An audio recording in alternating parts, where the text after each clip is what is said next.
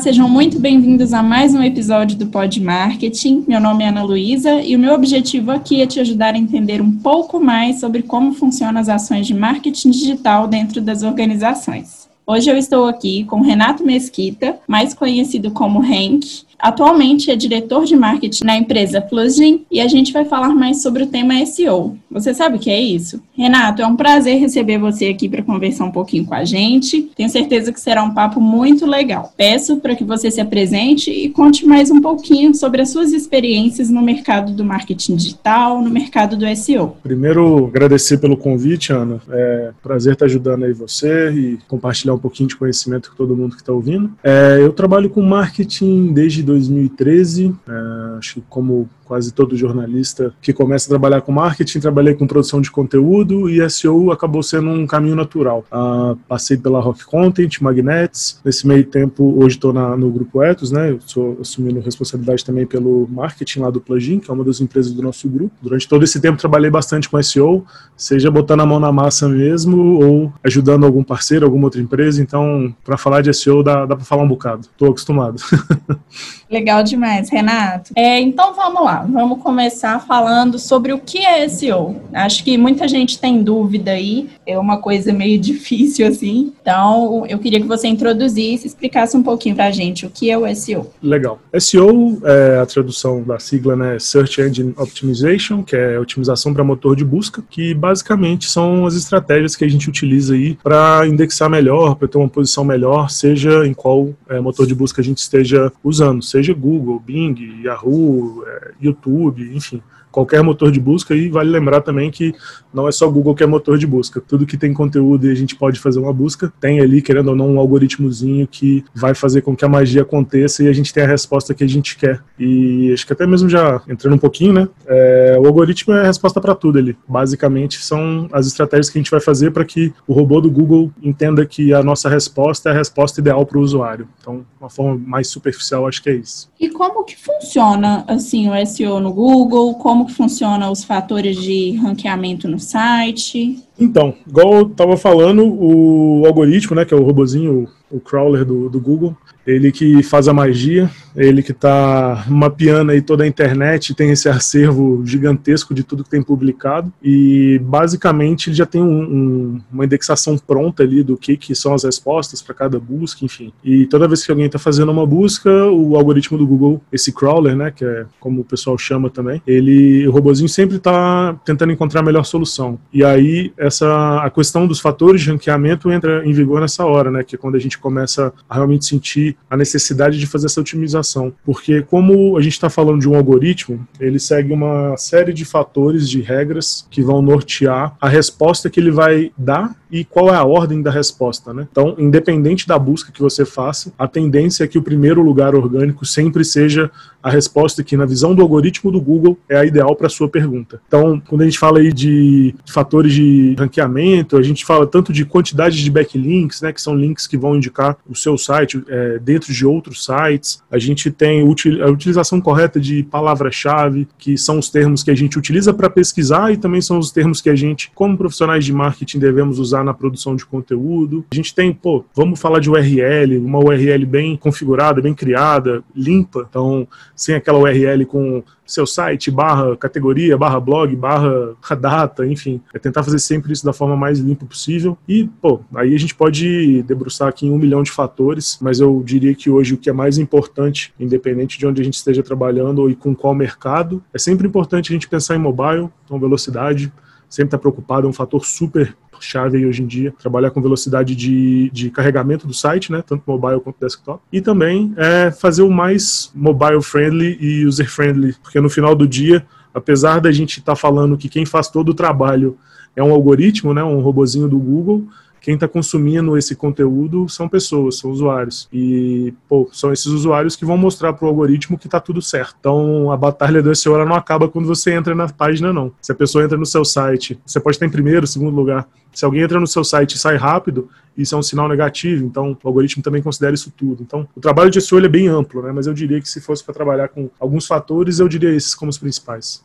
Bacana, Renato. As pessoas que estão começando, é, geralmente elas têm muitas dúvidas, né, de como começar e, enfim. Na sua opinião, assim, por que, que é importante investir nas técnicas de SEO e qual a sua dica, assim, para a pessoa começar? O mais importante para começar a investir em SEO é se preocupar em gerar resultado. Eu acho que sempre que a gente está trabalhando uma estratégia de marketing, a gente precisa entender qual é o objetivo que a gente quer, o que a gente espera daquilo ali, e não simplesmente fazer diversas estratégias de marketing porque é o que a gente está lendo em blogs de marketing, de empresas que são referência por aí. Então, investir em SEO é importante porque facilita com que a gente ganhe autoridade dentro do nosso mercado, que a gente consiga fazer um reforço de marca legal também, que a gente consiga ajudar os usuários, né, as pessoas ali do nosso negócio, se a gente estiver conseguindo direcionar bem o conteúdo e o que a gente está fazendo. E basicamente a gente começar com SEO o mais cedo possível. Então, o SEO tem uma particularidade, assim como outras estratégias de marketing, que você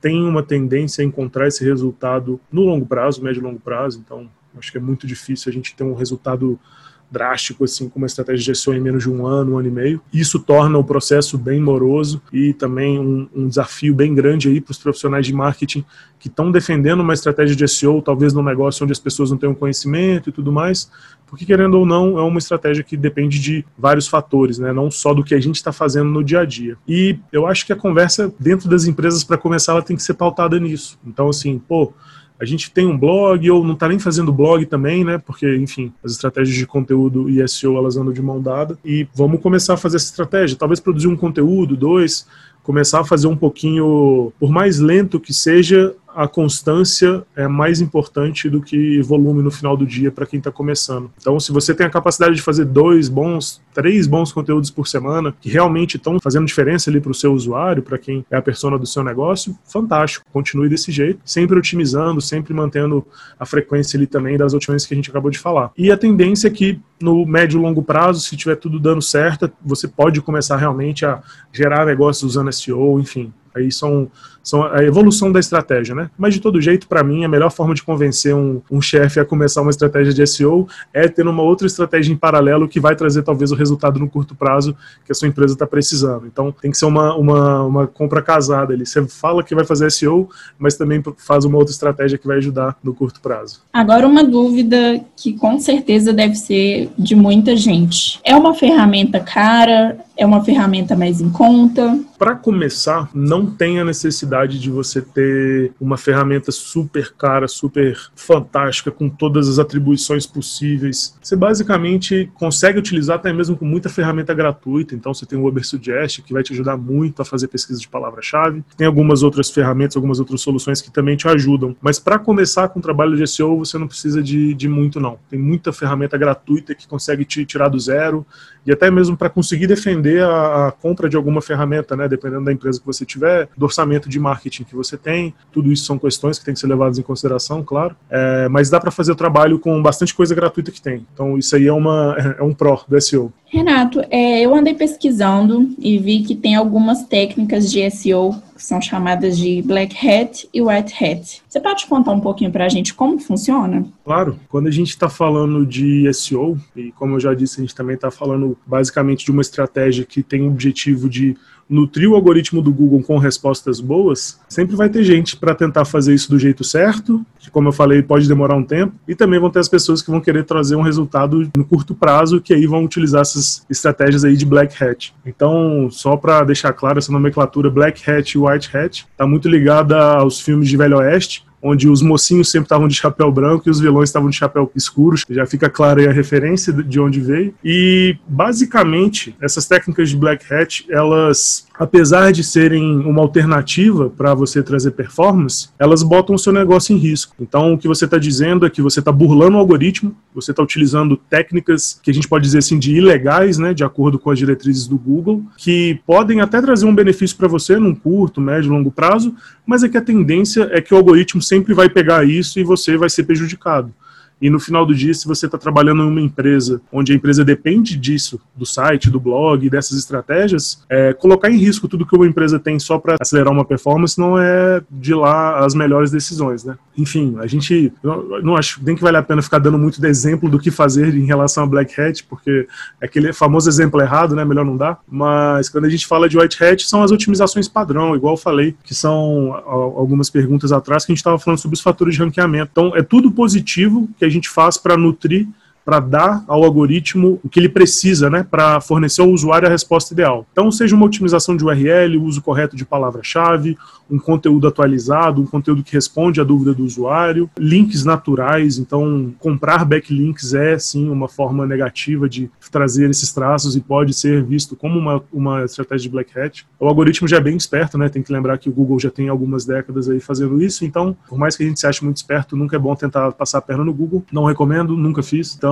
acho que é bem importante. Tem um outro ponto que a gente não citou aqui, Ana, que são as técnicas de gray hat, mas acho que são importantes falar, que são o limiar ali do que, que é o bom e o que, que é o errado. Que às vezes é muito comum da gente ver, muitas empresas nem sabem que elas estão fazendo algumas estratégias que oferecem um risco mínimo ali, até, mas existem algumas coisas sim que a gente faz, que a gente entende como natural, mas que não são. E no final do dia é isso. A gente está falando de estratégias naturais ou não naturais para incentivar o algoritmo a voltar no seu site ou te dar como uma boa resposta ali para o que o usuário está buscando. Renato, agora eu costumo falar aqui que a gente tem o nosso momento dica do podcast.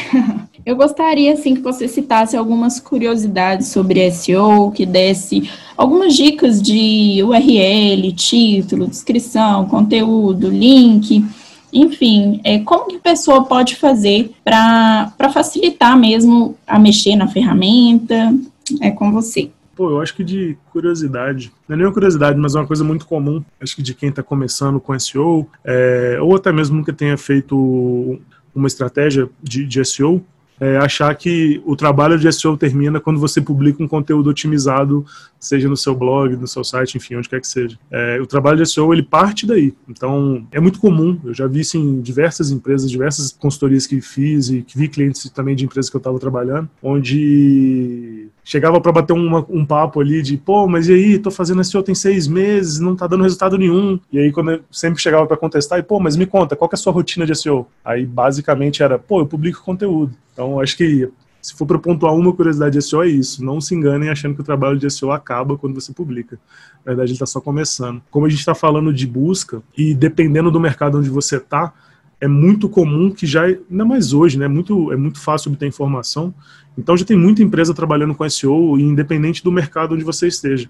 Seja se você está falando de profissional de marketing para profissional de marketing, se você está falando de panela de ferro para alguém que gosta de cozinhar, ou que você está falando de carro para alguém que é louco com automobilismo se você sempre vai encontrar aí alguém que está fazendo SEO. Então é muito importante se renovar e aprender sempre. E pô, dicas de SEO, o que, que eu recomendaria? Eu acho que partindo do básico, como tudo que a gente está falando aqui está sendo bem direcionado a SEO de um site, SEO de um blog, né? É muito importante que quando a gente está falando primeiro de um site, o site da sua empresa, que você consiga fazer um mapeamento antes, um mapeamento prévio do que é importante estar na homepage do seu site, né, nas páginas do seu site. Então, se você tem uma página de produtos, se você tem é, uma homepage mesmo que vai apresentar tudo, se você tem uma página de FAQ, né, de tira dúvidas, é muito importante que você consiga pensar nessa estrutura de palavra-chave antes.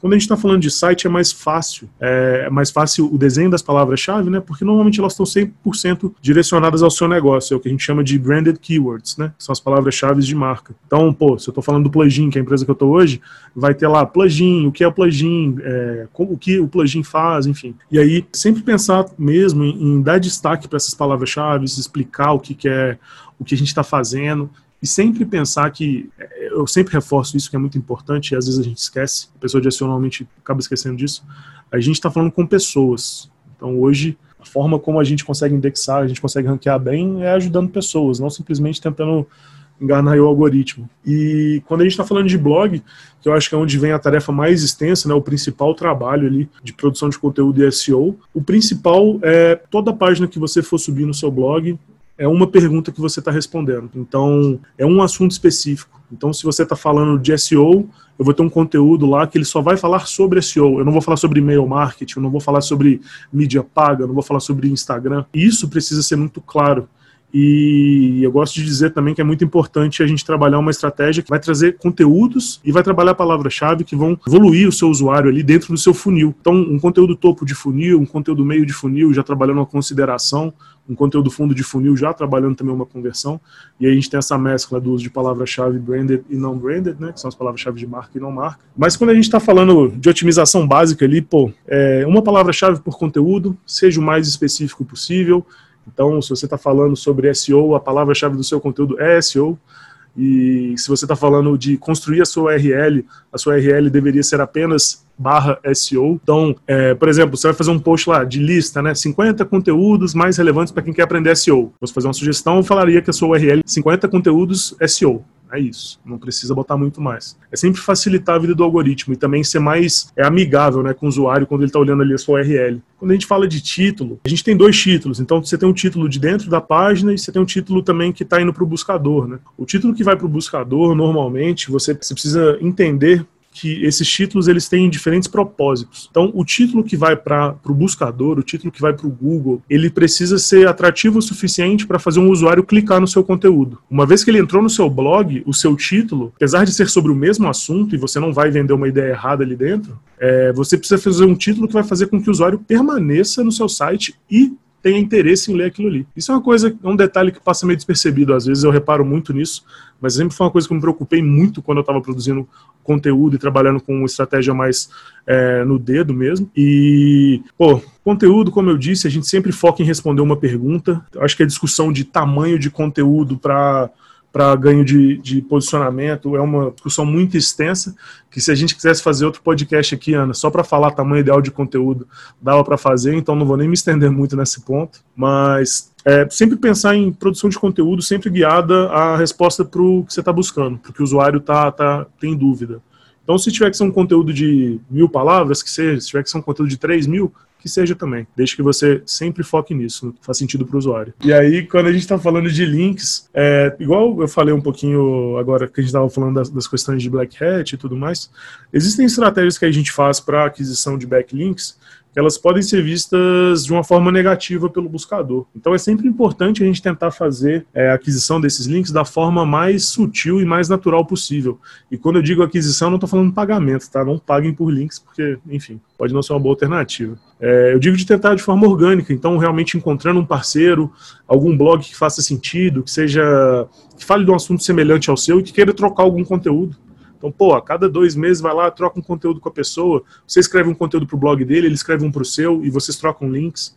Enfim, aí são várias outras estratégias que a gente pode fazer. Eu acho que é isso. Importante mesmo de dica de SEO é foca no usuário, foca em resolver a dúvida que você está se comprometendo a resolver. No meio tempo, se preocupa com o algoritmo também, mas é sempre importante. O usuário, no final, é quem vai editar se o seu conteúdo tem que estar ali no topo ou não que no final do dia é ele que está mostrando para o buscador se a resposta que ele está dando está certa ou errada, né? Renato, infelizmente passou muito rápido. A gente vai caminhando aqui para o fim de mais um episódio do nosso Pod Marketing. Eu gostaria de te agradecer pela sua presença, por todo o conhecimento aí que você nos passou. E antes de finalizar, eu gostaria que você também fizesse as suas considerações finais, deixasse uma mensagem aí para quem está ouvindo a gente e para quem está começando nessa área. E claro, se você quiser, pode deixar também as suas redes sociais para que as pessoas possam te encontrar. Legal. Ana, então primeiro te agradecer aí, prazerão te ajudar com esse projeto. Acho que é muito importante a gente conseguir trazer esses assuntos de, de marketing para dentro da academia. Acho que é uma coisa, bom, não sei como está hoje, mas na minha época, quando eu formei, não era muito discutido, aprendi tudo por conta própria. E já, já fica também esse, esse conselho aí de, de quem já passou também por, pelo momento de começar a aprender do zero. E assim, sendo muito franco, é, o único limitante para o que você vai ser capaz de fazer é a sua vontade de fazer, porque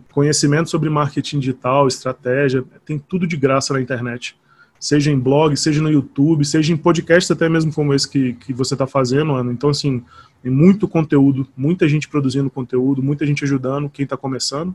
E, basicamente, é se quer aprender mesmo, tem conteúdo para ler, mete a cara, gasta um tempinho, fica um final de semana em casa, gasta uma energia, porque no final vale a pena. Tudo que, que você vai conseguir fazer, tanto de resultado quanto de, de aprendizado, só, só depende da, do, do, de quanta energia você está desprendendo ali no final, né? Mas eu acho que é isso.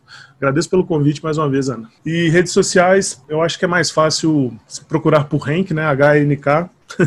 Fica mais fácil de me achar em qualquer lugar, mas de, de toda forma, procurando Renato Mesquita no LinkedIn, Facebook, Instagram, fiquem à vontade. É a foto do careca, sempre vai estar lá, então fica fácil de reconhecer. E é isso, pessoal. Renato, muito obrigada. Eu, Ana Luísa, te agradeço por ouvir mais um episódio do nosso Pod Marketing. E se você ainda não nos segue, não se esqueça de seguir para acompanhar nossas dicas de marketing digital. e compartilhe com aquele amigo seu que quer aprender um pouquinho sobre essa área. Fique de olho e até a próxima.